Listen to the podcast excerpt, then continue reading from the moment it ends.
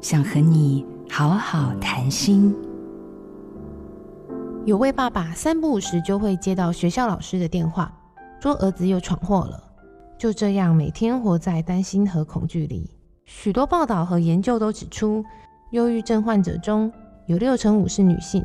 但我们必须看见，台湾男性相当压抑，他们多半不会主动诉苦，更不会主动寻求协助，甚至就医。问题依旧在情绪持续累积。那些他以为承受得住、以为会过去的，到了转不过去的瞬间，整个人就垮掉了。所有的秘密都渴望出口，所有的情感都需要流动。微笑忧郁的人常常戴着“我没事”的假面具。那么，我们该如何帮助他们揭露那些困扰已久的心事呢？那就是你可以开始主动自我揭露你的故事。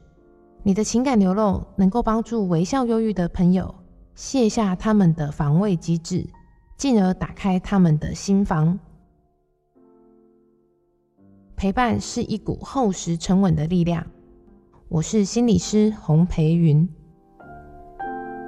做自己的主人，找回你的心。印心电子，真心祝福。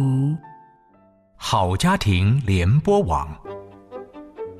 中部地区古典音乐台 FM 九七点七，北部地区 Bravo FM 九一点三。